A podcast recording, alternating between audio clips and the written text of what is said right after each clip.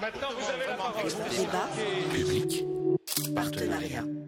Cette soirée euh, a comme point de départ euh, une vieille amitié, un vieux compagnonnage et une rencontre avec ce journal sans papier ni frontières autour du 50e anniversaire du 17 octobre 61.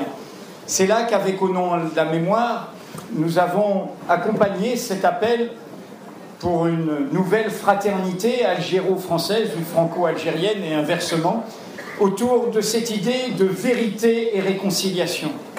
Vérité de l'histoire, réconciliation des mémoires. Et en l'occurrence, pour le 17 octobre, la vérité sur la répression terrible de cette manifestation de ce qu'on appelait les Français musulmans d'Algérie, les travailleurs qui étaient ici en France et qui manifestaient parce qu'on leur interdisait le droit de s'exprimer. Et donc, c'était faire surgir euh, cette reconnaissance. Et en effet, parmi les premiers signataires politiques, il y a eu celui qui n'était encore que candidat et qui est aujourd'hui président et qui a finalement été au rendez-vous de l'anniversaire, le 51e, avec le communiqué que vous savez, où il prononçait dans ce communiqué d'un président de la République française le mot indépendance, ce qui en soi, même avec toutes les précautions des communiqués présidentiels, était important. Mais je voudrais aller au-delà. C'est pas ce soir que ça s'arrête parce que c'est l'année du cinquantenaire et que François Hollande est demain en Algérie. Il y a derrière un enjeu profond L'idée, c'est que les enfants ne doivent pas être prisonniers, les petits-enfants, euh, des guerres de leur père. Mais pour qu'ils ne soient pas prisonniers, il faut qu'il y ait la vérité de l'histoire. Il faut dire la vérité de l'histoire. Et ce n'est pas de la repentance, comme prétendent ceux qui essayent de nous diaboliser. C'est simplement de dire ce qui va permettre cette réconciliation ensuite de tous ceux qui ont participé à cette histoire dont les parents, les ancêtres ont participé à cette histoire. Qu'ils soient algériens, qu'ils soient français, qu'ils soient juifs d'Algérie ayant quitté l'Algérie, qu'ils soient enfants de Harki, et ainsi de suite. Tout le monde, enfants de soldats, d'appeler, de rappeler. Mais pour ça, il faut dire la vérité. C'est très important, c'est-à-dire dire, ben oui, coloniser, c'était mal. Oui, ça n'empêche pas qu'il y a eu des gens bien, mais c'était mal. C'était dire qu'il y avait des civilisations supérieures à d'autres, des peuples supérieurs à d'autres. Et coloniser, ça ne peut que finir très mal.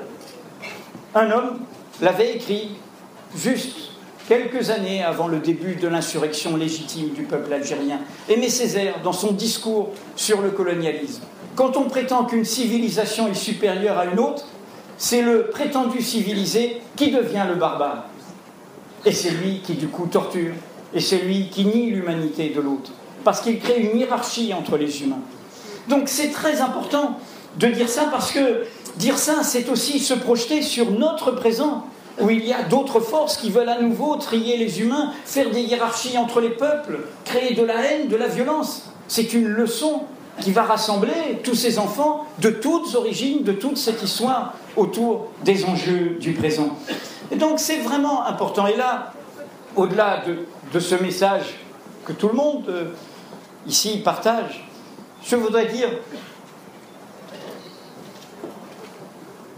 Ce qui fait que je suis aux côtés d'Onon de la mémoire.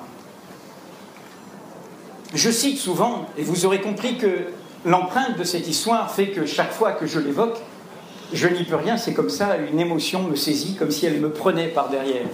Et j'essaye de m'en sortir en me moquant de moi-même. Mais cette émotion, elle dit quoi?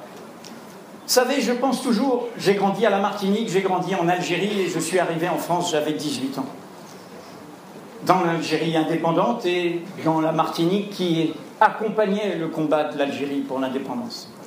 Et je pense à cette phrase d'un homme qui était un Français libre, qui avait aidé à la libération de la France et qui a fait ce chemin de la Martinique à l'Algérie, j'ai nommé Franz Fanon.